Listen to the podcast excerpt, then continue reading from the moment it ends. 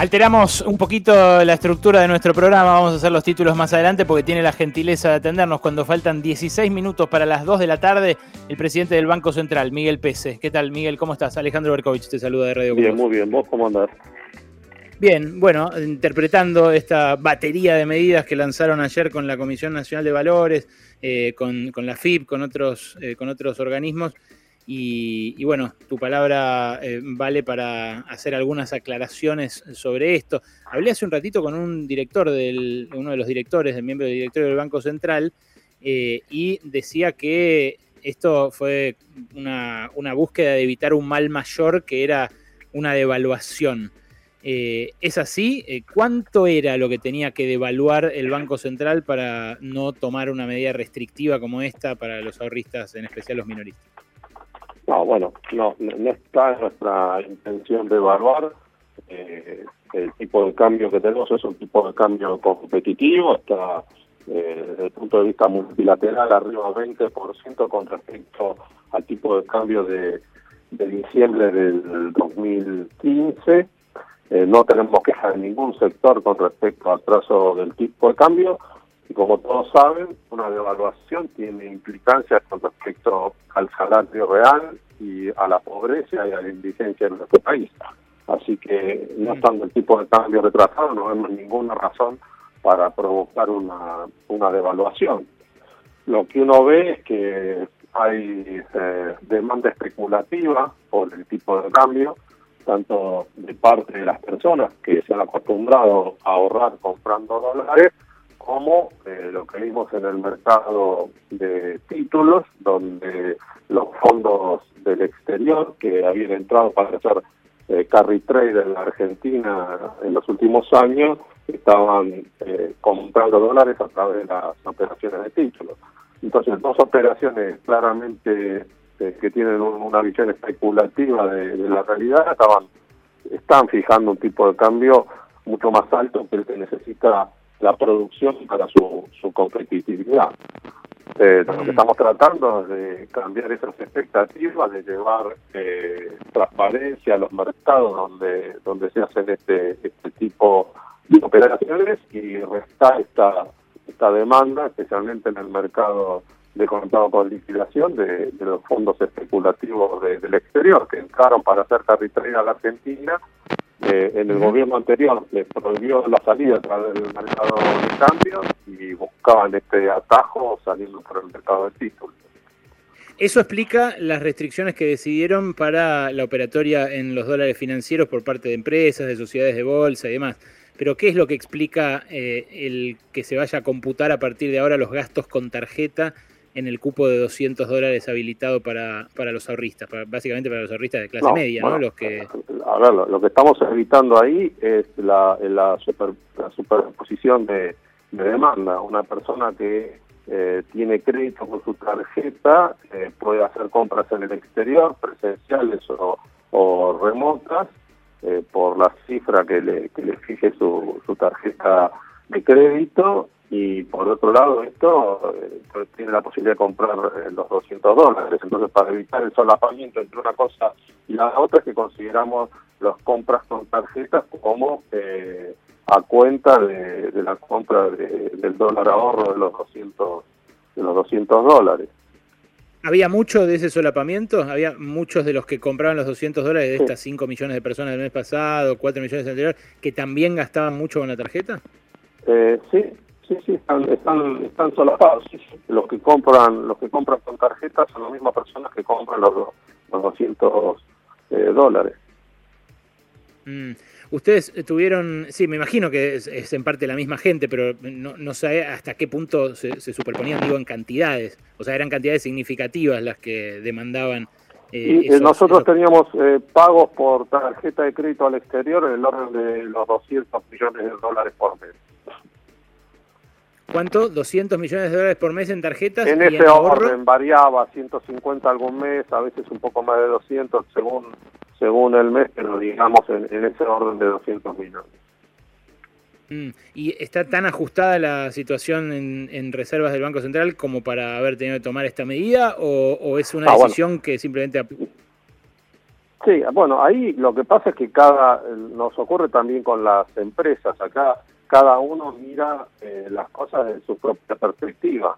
Una persona que compra 200 dólares dice que qué efecto puedo tener yo sobre el balance eh, cambiario, pero cuando sumás eh, un millón de personas, cuatro millones de personas, cinco millones de personas comprando 200 dólares, ya se te convierte en un problema en, la, en la balanza cambiaria y es a eso a lo que a lo que apuntamos para para evitarlo. la gente no tiene esa visión agregada, la visión agregada la podemos tener los economistas o, quienes regulamos el mercado eh, cambiario, pero no no tiene por qué tenerla eh, una, una una persona cuando realiza operaciones para para su propio ahorro, ¿no?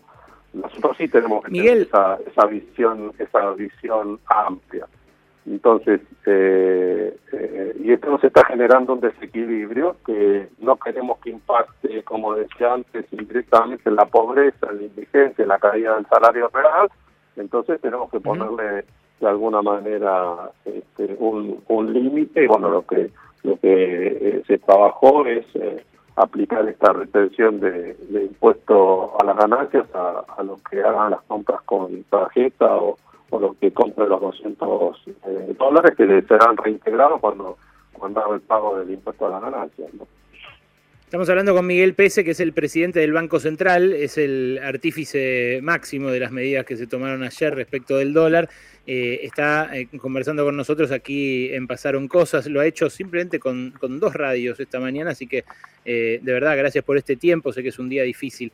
¿Cómo le recomendás ahorrar eh, ahora al que juntaba dólares ahorro y que ahora se le encarece esto por la retención. Si de repente, por ejemplo, no paga impuestos a las ganancias o no quiere dejar ese 35% adicional, ¿cómo le recomienda el Banco Central ahorrar a la clase media que la verdad que mira para atrás en la historia y ve que hace 40 años que el que apuesta al dólar gana, lamentablemente?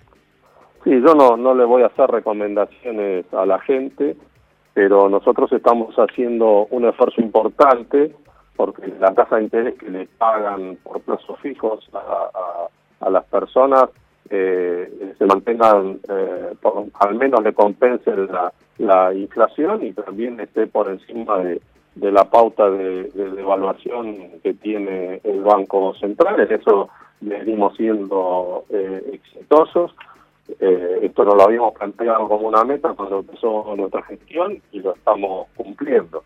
Eh, quisiéramos que en Argentina se desarrolle el mercado de capitales como, como en cualquier eh, economía capitalista seria del mundo y que el mercado de capitales le ofreciera eh, a las personas que tienen capacidad de ahorro distintos instrumentos para que puedan preservar sus ahorros y diversificar su riesgo. ha habido buenas señales en ese sentido, las colocaciones en el mercado de capitales están duplicando con respecto al año pasado, tanto en la colocación de bienes como en el descuento de cheques y otras operaciones que se hacen en el mercado de capitales. Este, si esto continúa así, creo que vamos a tener éxito en ese sentido. El gobierno eh, de Miguel, Fernández modificó la ley de, del mercado de capitales en ese sentido, se demoró su puesta en vigencia durante el gobierno de ahora nosotros estamos dándole un impulso importante también. Miguel, perdón, pero eso es para un público un poco más sofisticado, el que va a ir a buscar una obligación negociable, un bono, eh, un, instrumento eh, de esos financieros. Yo lo que, lo que pregunto es en nombre del que todo el tiempo está pensando entre el plazo fijo y el dólar, que son las dos opciones para el minorista que no sabe de estas cosas. Eh, ahí, por ejemplo... lo que nosotros lo que nosotros estamos haciendo es eh, que la tasa de interés que pagan los bancos por plazos fijos, especialmente en los plazos fijos de menos de un millón de pesos a personas humanas, eh, estén pagando el 33%. Esa tasa está por encima de la tasa de, devaluación y por encima de la tasa de eh, inflación. O sea que teniendo el dinero depositado en el banco, la gente está preservando sus ahorros. Eso es lo que nosotros estamos haciendo para la gente, como decimos, que no tiene sofisticación en cuanto a sus inversiones. Ahora, Eh, acá en la Argentina tenés muchos sectores medios con fuerte capacidad de ahorro que en cualquier economía capitalista medianamente desarrollada tiene un asesor financiero que lo llama y le dice, che, esta, esta empresa emitiendo obligaciones negociables, che, viene bien esta, mm. esta empresa que que va a pagar un buen dividendo y, la gente se asesora y puede acceder al mercado de capitales sin mayor dificultad. Desgraciadamente, especialmente en la Bolsa de Buenos Aires, tenemos orientada eh, a, un número importante de sus agentes a realizar estas operaciones de títulos contra, contra divisas en vez de ocuparse de difundir que la gente ahorre en los instrumentos del mercado de capitales eh, local. Está mi compañera Noelia Barral Grigera también para preguntarte, Miguel. Adelante, Noelia. Buenas tardes. Pese, no, en, paralelo con estas medidas, ¿no sería eh, importante que el Estado también ofrezca algún incentivo para que las personas que quieran vender dólares puedan venderlos adentro del sistema sin perder? Eh, lo que vienen haciendo los pequeños ahorristas es básicamente eh, agregar 6 mil pesos todos los meses a, a sus bolsillos, comprando en el oficial más el impuesto país y vendiendo en el paralelo pero porque también vender en el mercado oficial significa perder dinero. ¿No estaría bien agregar algún tipo de incentivo para que la gente que necesita vender dólares con los que venía ahorrando hasta ahora los, vengan, los venda en el mercado oficial? Bueno, eh, a ver, eh, lo, mejor, a ver, hablemos eh, del largo plazo y de la situación ideal es que la gente ahorre en pesos, que, que el, ahorro en pesos sea compensado eh, al menos con, la inflación y con las otras referencias que pueda establecer la gente. Eh, en el corto plazo eh, es muy difícil de manejar esta situación por, porque hemos tenido que poner estos estos impuestos a la a la venta de dólares que no se compensan cuando cuando a la compra de dólares que no se compensan cuando la gente vende. Lo que hemos hecho eh, reconociendo que existe un mercado de títulos eh, en las cuales se operan eh, cambio también, es eh, reducir, eh, o sea, anular el, parking, que es el tiempo que tiene que tener alguien cuando compra un bono con, con dólares para, para luego venderlo con pesos y eso facilita esa operación.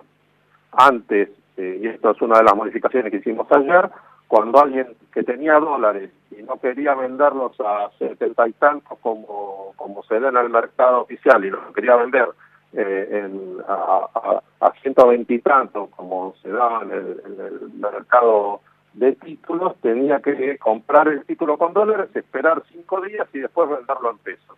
Ese tiempo se anuló, entonces hoy la persona puede hacer automáticamente la operación de compra de títulos con dólares y venta y venta en pesos. Esa es la contribución que nosotros podemos hacer en este en este sentido. Eh, o sea, eh, eso es eso es equivalente a que hoy puedan vender que hoy puedan vender a 120 pesos, digamos. Lo puede vender a 120 pesos, sí. Nosotros también estamos agregando oferta. Eh, Alejandro me va a decir, es para gente sofisticada, sí, esto es para gente sofisticada. Eso eh, lo, reconocemos, es, es así, pero bueno, es la salida que, que a encontrar en este, en este momento. ¿no? Le preguntaron esta mañana, eh, Pese, si, si, si los preocupaba a ustedes en el Banco Central que el dólar paralelo subiera. Eh, y, bueno, eh, lo que respondiste es que no, que era un mercado delictivo, que tenía que ver con, eh, operaciones ilegales de mercados que son todos ilegales. Ahora ya sabemos que se está negociando a 145 pesos más o menos, depende, porque justamente como es ilegal hay, hay mucha variabilidad. ¿Eso puede influir en los precios que haya subido lo que subió hoy el, el Blue? Bueno, el, el, tipo de cambio para el que compre en el mercado oficial para al ahorro está quedando en el orden de, de 130, un poco arriba de 130. Eh, si el si el dólar ilegal se ubica en el orden de 140 pesos, esta maniobra de comprar en un mercado y vender el otro eh, da un incentivo eh, muy muy bajo. Ojalá esto persistiera de esta forma eh, y, eh, y, que lo mismo se diga con el, eh, con el tipo de cambio que se da en el, mercado de, de valores. Si, si esas son las diferencias, bueno, los incentivos a, comprar un mercado y vender el otro eh, van a ser muy bajos. O sea, ¿ustedes creían que se iba a disparar más el blue? No, no, nosotros no teníamos estimaciones sobre el blue. Este, es, un mercado que no hay manera de, regularlo, ni de controlarlo, ni, ni de, ni de mm. intervenirlo. Eh, entonces, eh, no, no, no, tengo que decir ahí. El otro mercado lo que hemos hecho es transparentarlo, evitando que, que entren los fondos especulativos y eh, obligando a que los, los agentes de bolsa eh, operen, hagan todas sus operaciones eh, en ese mercado y no pueden hacer operaciones sobre el mostrador en otros en otros mercados con Mm. Eh, perdón la extensión, les digo a los oyentes, te digo a vos también, Miguel, que estamos abusando de tu tiempo. Te hace una Alejandro Wall, mi otro compañero, y después yo una final y ya te soltamos. Adelante, Wally. Pelle, buenas tardes. Bueno, usted recién acaba de decir que no, no, no está en la intención del, de, bueno, la intención de ustedes ni del gobierno eh, realizar una eh, devaluación, pero en los hechos acceder al dólar a partir de ahora para muchos va a ser más caro. Yo le pregunto, ¿no, no, ¿no tienen real una escapada de o un traslado a precios? Digo, porque más allá del movimiento de ganancias y demás, luego lo que se termina dando es que hay un traslado concreto a los precios. No, no, no. En esto hay pruebas de estudios microeconómicos, en otros casos donde ha habido brechas. Eh, puede tener algún efecto microeconómico muy específico en algún servicio donde eh, las personas miden su rentabilidad en dólares, entonces cuando se producen estas estas eh, estos movimientos en los mercados paralelos puede haber algún desplazamiento en ese mito específico de, de servicios. Pero en general las empresas fijan los precios en el, en el mercado oficial con el, con el valor del tipo de cambio del mercado oficial. Esto se ha comprobado en sucesivas situaciones donde ha habido brechas cambiarias y, no se olvide cuando comenzó el gobierno anterior, lo decían que estaba descontada la devaluación que provocaron a principios de, a fines del año 2015 y después tuvimos una inflación muy alta durante durante el año 2016. Entonces la inflación, no, no aún habiendo brecha, eh, la inflación, te digo, la devaluación estaba descontada en los precios. Eso hay varios trabajos eh, técnicos que irrefutablemente demuestran esto. Mm. Eh, hemos hablado sobre... por eso no por eso no queremos devaluar, habiendo un tipo de cambio competitivo, que es, es la circunstancia. En otros momentos donde ha habido brechas, también había trazos del tipo de cambio. Eh, eh, mm. Eso no, no es la circunstancia en la que estamos ahora. No hay atraso del tipo de cambio. O sea, no hay excusa para que salgan a remarcar hoy, a partir de estas medidas de ayer, sin que haya aumentado el dólar oficial. Eso es lo que estás diciendo. No, de ninguna manera. Y usted fíjese que mire la inflación de los últimos meses. La, la brecha se ha, se ha ampliado en los, en los últimos meses por razones especulativas y, y esto no ha provocado una aceleración de la de la inflación. La inflación la mantenemos en niveles mucho más bajos que en los últimos dos, dos años. O sea, quien hoy eh, esté remarcando eh, lo que hace es especular, no hay una razón eh, económica de fondo. Esa es, esa es la definición. De... No, de ninguna manera, no hay absolutamente ninguna ninguna razón. hemos tomado medidas también porque digamos, aparte del sobreendeudamiento que, que dejó el gobierno anterior del sector público, también se impulsó al sector privado a endeudarse del exterior, en vez de desarrollar el mercado de capital local, un gobierno que, que venía diciéndose que era, era amigo de los mercados, no desarrolló el mercado de capital local. Entonces, eh, lo que tuvimos es eh, que las empresas se financiaron en el exterior, la deuda privada de las empresas se incrementó en 20 mil millones de dólares, un, un crecimiento del 84% en los cuatro años del, gobierno anterior. Y ahí es donde mm. estamos pagando ahora las consecuencias, porque esa deuda comienza a vencer y con una situación de mercado de, cambio estresado, necesitamos que, que las empresas, las empresas también colaboren y, y posterguen eh, pagos hacia el futuro. Esa, esa era justamente mi última pregunta. Eh, esas empresas que ahora no van a poder ir a tirarle la manga al central para que les dé dólares a 80 pesos para pagar esas deudas en dólares que contrajeron durante el gobierno de Mauricio Macri. En algunos casos van a renegociar y lo van a pagar más adelante. En otros casos, cuando tengan que apelar a los dólares financieros paralelos para pagar esas deudas, ¿No van a poner eso como excusa para aumentar los precios también? No, no, de ninguna manera. Mira, para, empezar, estamos hablando de eh, que tienen vencimiento de obligaciones negociables, estamos hablando de varias empresas. Eh, no voy a leer los nombres, pero son todas empresas de altísima envergadura.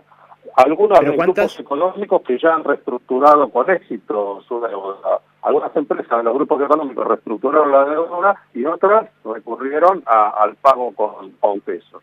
Y nosotros no estamos diciendo a las empresas eh, reestructuren o vayan al, mercado de bonos a, buscar eh, eh, divisas. De hecho, hay una restricción que sigue vigente y es que se compra dólares en el en el, en el mercado de títulos, después no puede comprar dólares en el mercado oficial de cambio y esa, esa restricción no la vamos a remover. Lo que le estamos pidiendo a las empresas, que son empresas sofisticadas, con larga experiencia en colocación en mercados internacionales, es que reestructuren una parte de los vencimientos de capital que tienen en el, en el próximo semestre. Eh, estamos empezando a hablar con ellas, no creemos que haya ningún problema eh, en este sentido todas van a van a aceptar la propuesta que, estamos haciendo porque la propuesta que hace el central está ajustada a las reestructuraciones que, han hecho otras otras empresas amigablemente eh, en estos últimos en estos últimos meses así que no ¿Cuántas son, ¿cuántas son las, ¿cuántas son las empresas absolutamente no. ¿cuántas son las empresas estas? son contadas son 10 empresas que, tienen obligaciones ah, negociables 10 empresas y que tienen eh, vencimiento y que tienen vencimiento eh, eh, no, con bancos y demás son 20 empresas. Y todas de primer mm. nivel todas todas empresas digo acá no hay ninguna pyme la, norma a, los que les está pidiendo que reestructuren son a los que tienen vencimientos mayores a, a un millón de dólares por mes son, son, mm. son empresas que eh, desde nuestro punto de vista no tienen ningún problema para, para poder hacer esta, este, este trabajo. Entiendo perfectamente. Bien, y la última, última. Eh, si sube la soja, sigue subiendo como viene subiendo en estos dos, últimos meses, que bueno, por suerte repuntó como sí, 60 dólares. hoy. Bueno, por eso, mejor. Tocó 372, eh, este día tocó 372, un récord desde el año lo que 2017 que lo tocaba. Veo que lo sigue con mucho detalle. Si llega a seguir subiendo un poco más, ¿podemos llegar a revertir, a revertir esto o a zafar un poco de los controles?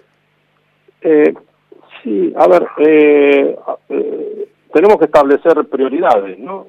necesitamos las divisas para, para crecer y ahí eh, tenemos que ayudar a que las empresas que necesitan importar maquinaria o insumos para, para mantener el proceso productivo o acrecentarlo tengan acceso al mercado de cambio. Ahora, eh, la Argentina eh, exportó en el año 2011 83 mil millones de dólares y hoy estamos exportando 60 mil millones de, dólares o menos de 60 mil millones de dólares. Necesitamos el compromiso del gobierno, de las empresas, de toda la sociedad para volver a exportar eh, 90 mil millones de dólares y, que la angustia sobre el mercado cambiario eh, termine. Indudablemente que tengamos una, una, una buena siembra, una buena cosecha y buenos precios del sector agropecuario eh, van a ayudar para que eh, podamos tener una mejor perspectiva de crecimiento y de desarrollo para, para los próximos años. Ahora, eh, no es que esto no significa que si la soja llega a 3.80, que sería un precio extraordinario, podamos revertir todas las restricciones que, que se impusieron el año pasado sobre, sobre el mercado cambiario.